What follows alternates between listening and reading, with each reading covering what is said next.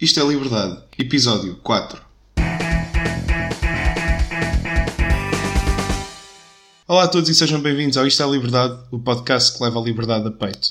Peço desde já desculpa por aquilo que sucedeu nos últimos dois sábados. Uh, eu tinha dois convidados agendados para lançar episódios nos dois sábados, o primeiro dos quais seria relativamente às armas, o episódio que eu publicitei antecipadamente mas por motivos de ordem técnica não nos foi possível gravar o episódio e ainda não os conseguimos resolver. No entanto, esse episódio não está de maneira alguma esquecido ou cancelado, está apenas em suspenso para quando conseguirmos de facto gravar uh, essa conversa e tanto que haverá para dizer nessa conversa. Eu, o meu convidado é de facto uma pessoa extraordinária, eu já o disse antes, um, e um dos principais, se não o principal ativista por esta causa, portanto quero mesmo ouvi-lo e quero mesmo partilhar convosco a conversa com ele. Por outro lado, tinha outro convidado que, por motivos pessoais, não conseguiu gravar comigo o episódio nesta última semana, que, que sairia no sábado. Só que, entretanto, esses problemas pessoais já estão resolvidos, felizmente, e já está agendada para esta semana a tal conversa, pelo que durante o próximo fim de semana deverá sair a conversa com este meu convidado, que está bem centrado na questão na realidade brasileira e na questão das eleições no Brasil, e é sobre isso que vamos falar. Um, portanto, no próximo fim de semana será esse o episódio. Entretanto, eu achei que, por não ter lançado episódios nos últimos dois fins de semana, devia fazer alguma coisa para um, combater a inércia de simplesmente não ter episódios a sair. Portanto, decidi gravar este episódio sobre um tema que será um bocadinho mais genérico, um bocado mais filosófico, no fundo, expressar da minha opinião em relação a um problema que se põe, mas que a maioria das pessoas nem sequer pensa sobre ele. É muito comum entre liberais, ou mesmo até libertários, ouvir a defesa uh, do sistema democrático e eu, como anarcocapitalista, não me revejo muito nessa defesa, porque a democracia representa, em muitos pontos, uma limitação à liberdade individual de cada um proporciona algumas liberdades coletivas que outros sistemas não proporcionam. No entanto, tem o problema de que, como está sujeita à preferência da, da maioria, ao sufrágio universal e à representatividade, acaba por ter problemas inerentes relativamente a liberdades individuais. É isso que eu quero explorar neste episódio, começando precisamente pelo problema da maioria versus a minoria.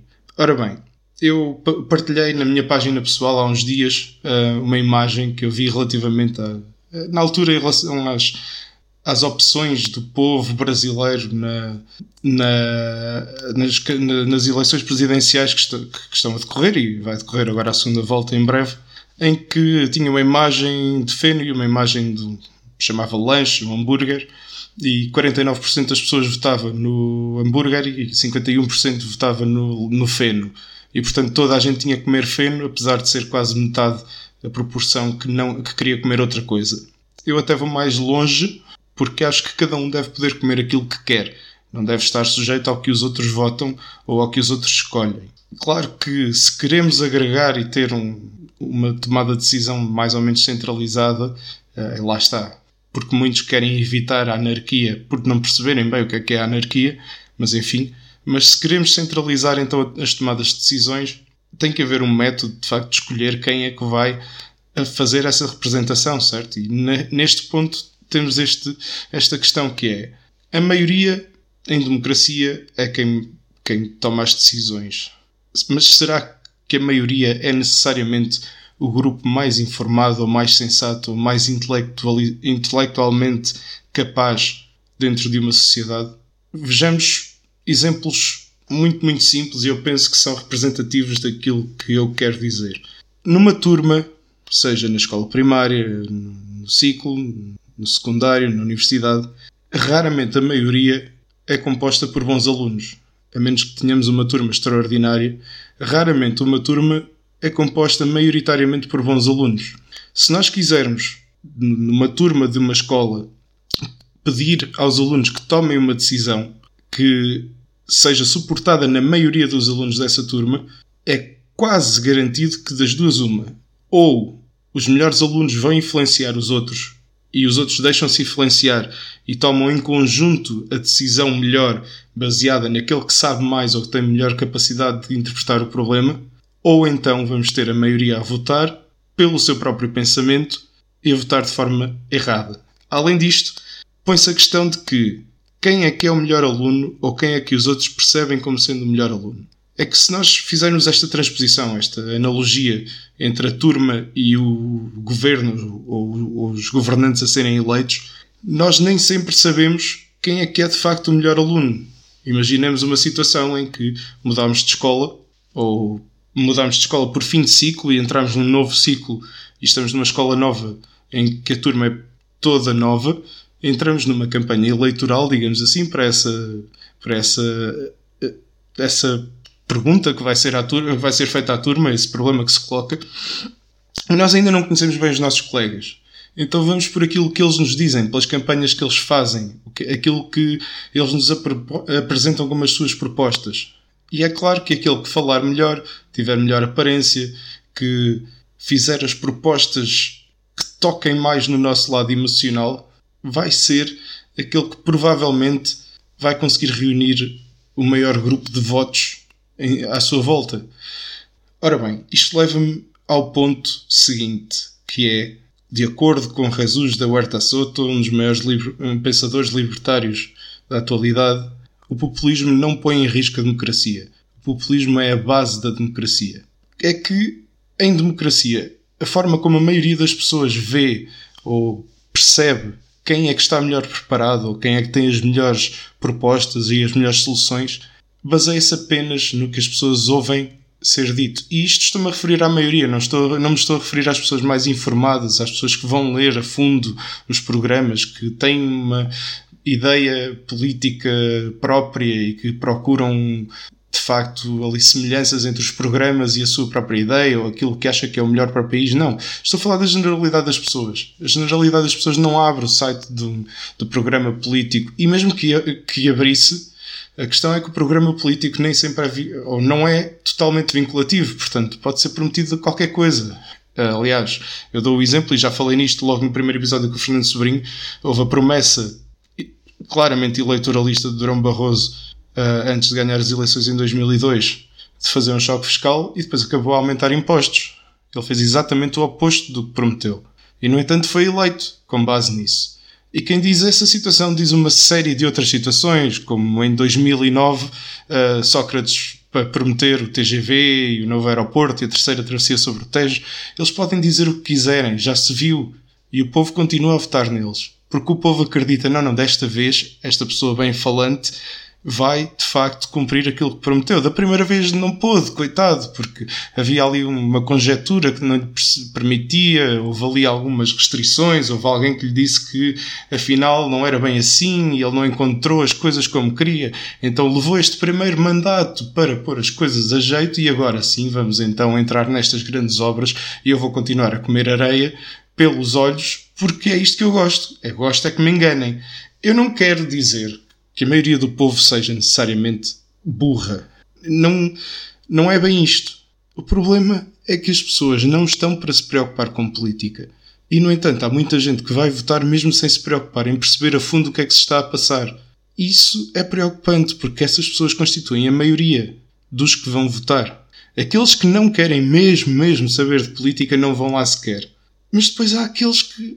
Ah, eu até tenho o dever porque o Sr. Presidente da República, que até é muito bem parecido e fala muito bem, é muito afetuoso, diz que é um dever cívico, então eu vou lá às urnas pôr o meu voto, então para cumprir a minha parte, o meu dever, a minha, a minha, o meu dever cívico.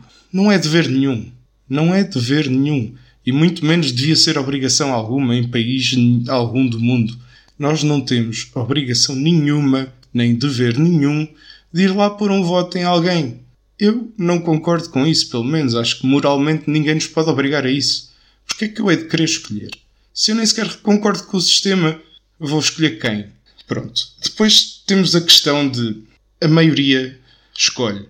Pode ser o lado mais informado ou menos informado.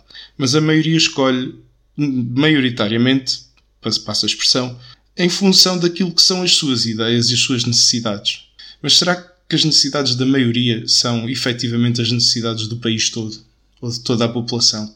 Uh, nos Estados Unidos isso é combatido com um sistema eleitoral que, em que não é primariamente o, o, o, voto popular que conta, mas sim os colégios eleitorais de representação uh, em percentagem uh, da proporção dos Estados, para que a opinião de todos os Estados conte alguma coisa.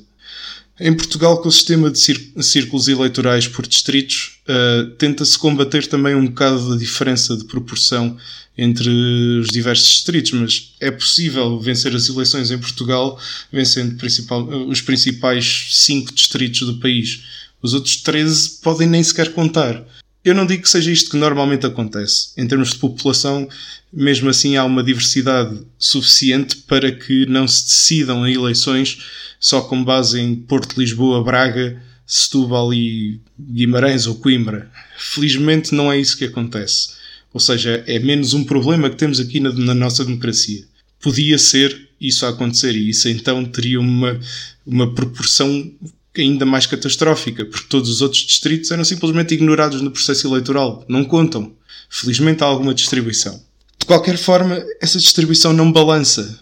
Nós temos um sistema em que os partidos que chegam ao Parlamento estão fixos lá. São os que recebem mais financiamento, são os que têm mais capacidade de marketing, de propaganda, são os que estão constantemente nas televisões e nos jornais e nos sites da internet. E são esses que são ouvidos.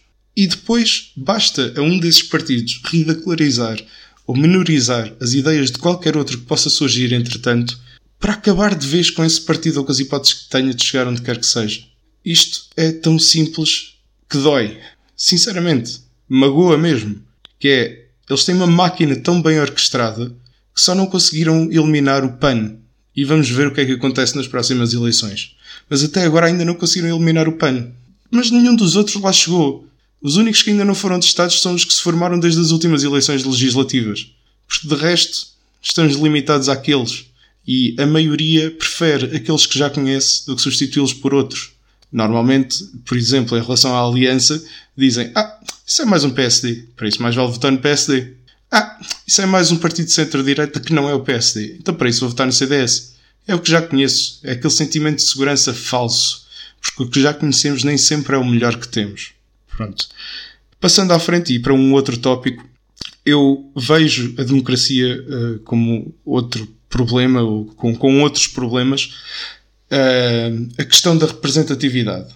Ora bem, será que um, um deputado eleito por um determinado círculo, por não ter esse vínculo específico com as promessas que faz à população desse distrito, ao ser eleito, está de facto a representar as pessoas que votaram nele?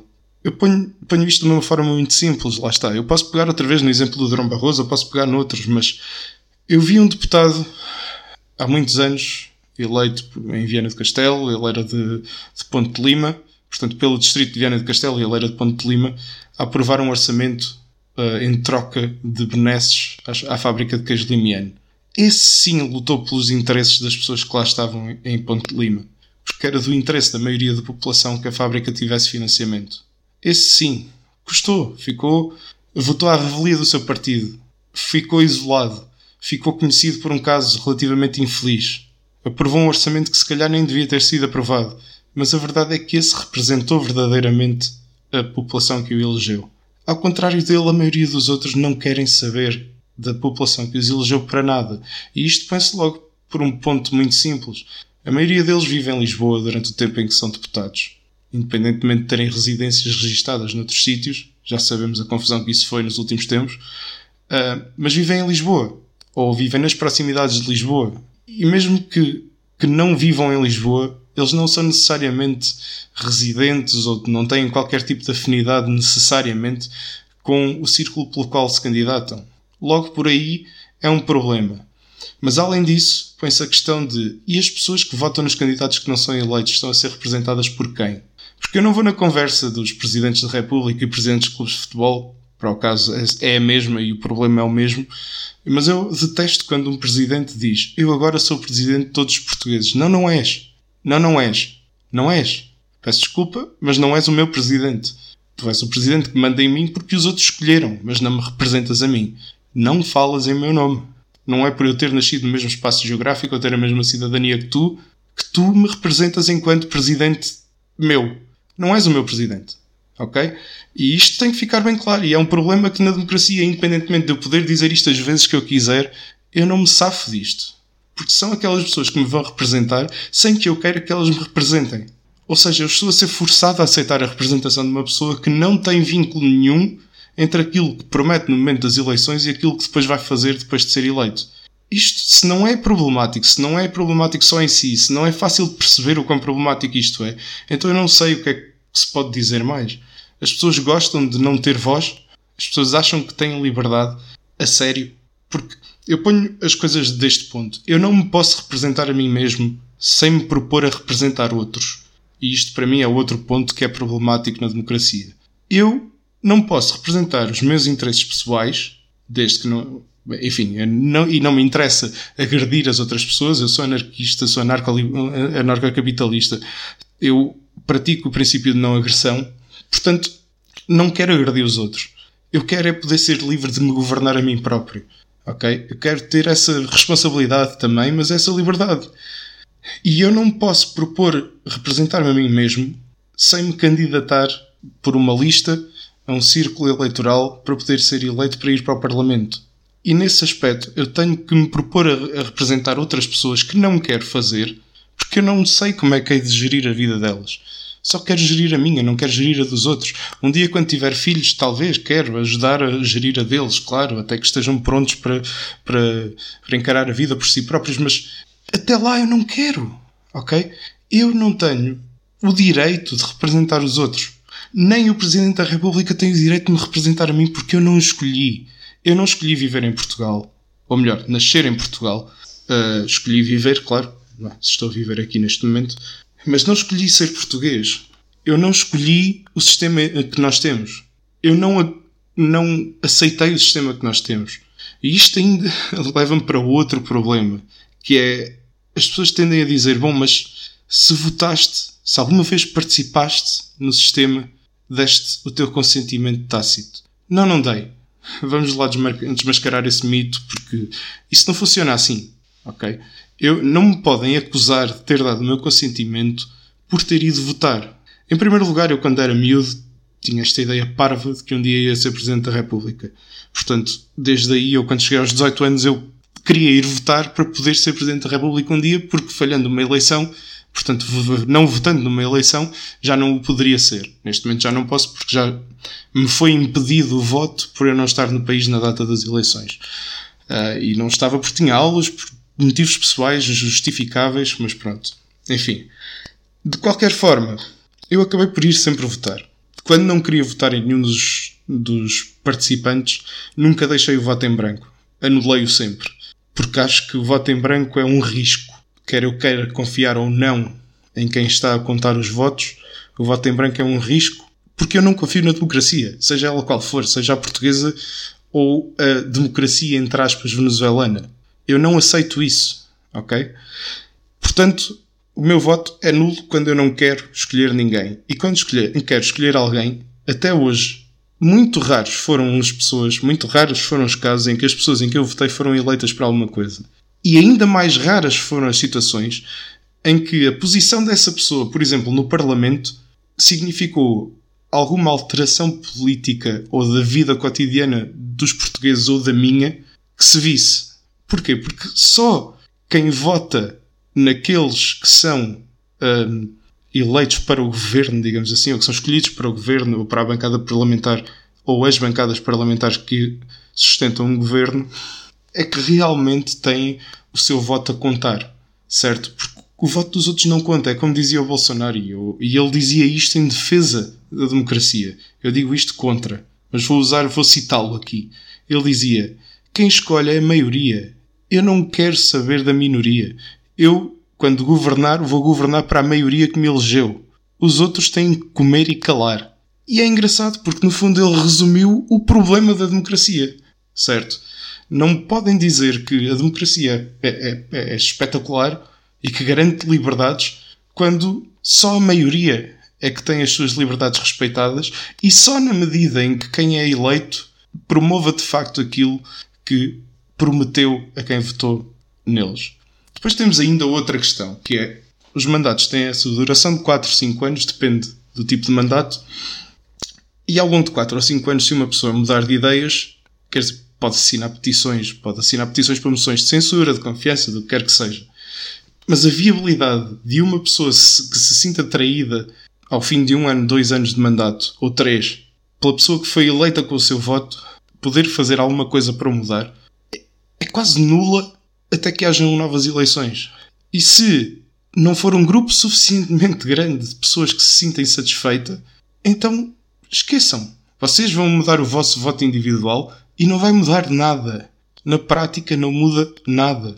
É, é, eu consigo prever esta distância. Ou é, acho que é previsível que o PS vai ter uma maioria absoluta nas próximas legislativas. E no entanto há tanta gente descontente com eles. Mas as pessoas continuam a ir atrás da globalidade daquilo que é o discurso que vêm.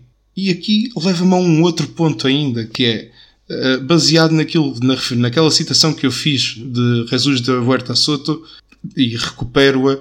O populismo não, não está a ameaçar a democracia. O populismo é a base da democracia. Eu recupero esta ideia porque hoje em dia fala-se em populismo por tudo e por nada. Mas eu prefiro populismo não demagógico de pessoas por mais execráveis que sejam, por mais deploráveis que sejam, como Trump, Bolsonaro, Orban ou Marine Le Pen, a verdade é que eles mostram algo que vêm.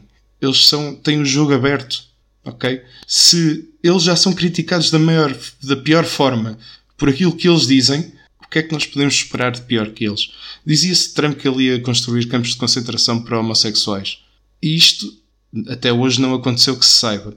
Mas nem o pior que o Trump disse que ia acontecer chegou a acontecer o muro ainda não está lá. Os mexicanos não foram obrigados a pagar muro nenhum, certo? Há coisas que ele disse da boca para fora e era o pior que nós podíamos esperar, esperar dele. E no entanto, nada daquilo aconteceu ainda. Algumas coisas foram boas, outras coisas foram más, isso acontece, tudo bem. Mas do que ele prometeu, aquelas coisas mesmo, mesmo, mesmo assustadoras não aconteceram ainda. Ok? Agora, quando um político, além de populista, é demagogo, ou seja, esconde as partes más do seu jogo, engana ainda mais gente. Ok? Não é questão de levar gente atrás porque o que diz é popular. É questão de dizer mentiras e, repito, dizer mentiras para levar gente atrás. É o caso do choque fiscal, como eu mencionei, do Drão Barroso, é o caso do TGV, da ponte e uh, da terceira ponte sobre o Tejo e do novo aeroporto de Lisboa é o caso de, de tantos outras, tantas outras situações em que os políticos prometem e vamos recuperar e estamos a fazer isto e a austeridade acabou. Onde é que a austeridade acabou? Eu, hoje, no dia em que estou a gravar isto, foi anunciado o novo Orçamento de Estado. Eu nem vou, não vou entrar muito por aí, mas aquilo é uma visão do inferno, de um inferno populista. E eu via José Gomes Ferreira da SIC dizer que não é assim tão eleitoralista. Por amor de Deus, a quantidade de coisas que foram anunciadas, de aumentos nas pensões, aumentos nos salários da função, da função pública, aumentos nisto, naquilo, naquilo. Epá, esqueçam. Esta remodelação que aconteceu no último fim de semana. Isto são tudo jogadas políticas para chegar ao, ao ano de eleições, 2019, já daqui a dois meses e meio, e começar a fazer política populista, demagógica, a mais perigosa que existe mentiras em cima de mentiras em cima de mentiras, areia a ser atirada para os olhos às pasadas. E as pessoas vão voltar a acreditar nisto e vão voltar a seguir este, este conjunto de personalidades liderado por António Costa e um dia, daqui por uns anos, cá estaremos para ver os resultados desta brincadeira toda. Mas o problema é que as pessoas nunca percebem exatamente qual é que é o resultado, porque há de vir outro demagogo qualquer arranjar desculpas e, e justificações para aquilo que as pessoas preferem acreditar. As pessoas preferem acreditar em que há esperança e que há. Não, não, não, não, não, não.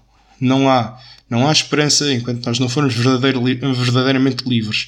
Eu aceito que em democracia somos mais livres do que numa ditadura ou do que noutros sistemas, mas nunca seremos tão livres como seríamos se nós fôssemos responsáveis pela nossa própria vida e por, pela, pelas vidas daqueles que nos são mais próximos. E mais nada nem ninguém pode ditar aquilo que é a nossa vida. E eu, antes de terminar, falo nisto. Se nós vivêssemos à base de interações livres, voluntárias, trocas e em bidirecionalidade de contratos, nós seríamos infinitamente mais livres do que somos em democracia. Se nós pudéssemos uh, pôr tudo sob a forma de contrato, uh, nossa, as nossas interações, contratos verbais, ok? Confiança nas pessoas, nas instituições. Saber que se nos falharem, eles também vão ter alguma coisa a perder. E aí, aí sim, nós seríamos livres. Porque haveria sempre uma parte que poderia ser responsabilizada quando falhasse. Agora aqui estamos numa, num sistema unidirecional. Nós podemos ser uh, responsabilizados se falharmos perante o governo, o Estado, e o Estado Democrático não é responsabilizado por nada, porque eles até podem ser eleitos com base em mentiras e podem inventar mentiras para encobrir as mentiras. Portanto, meus amigos, não se deixem enganar, não acreditem em tudo o que ouvem e tudo o que leem. Relembro, isto é a minha opinião, não é mais do que isso, mas acho que em termos lógicos, acho que não estou, não estou assim tão errado. Pelo menos não me parece. Um, gostaria também de deixar apenas uh, uma, última, uma última opinião. Winston Churchill disse que a democracia era o pior regime que existia, o pior sistema, à exceção de todos os outros. Mas isso é porque Winston Churchill não conhecia Murray Rothbard. E é só isso que eu tenho a dizer, e é com isto que concluo este episódio. Obrigado por terem estado connosco. Peço mais uma vez desculpa pelo atraso no lançamento de um novo episódio. Até ao próximo, e lembrem-se: isto é liberdade.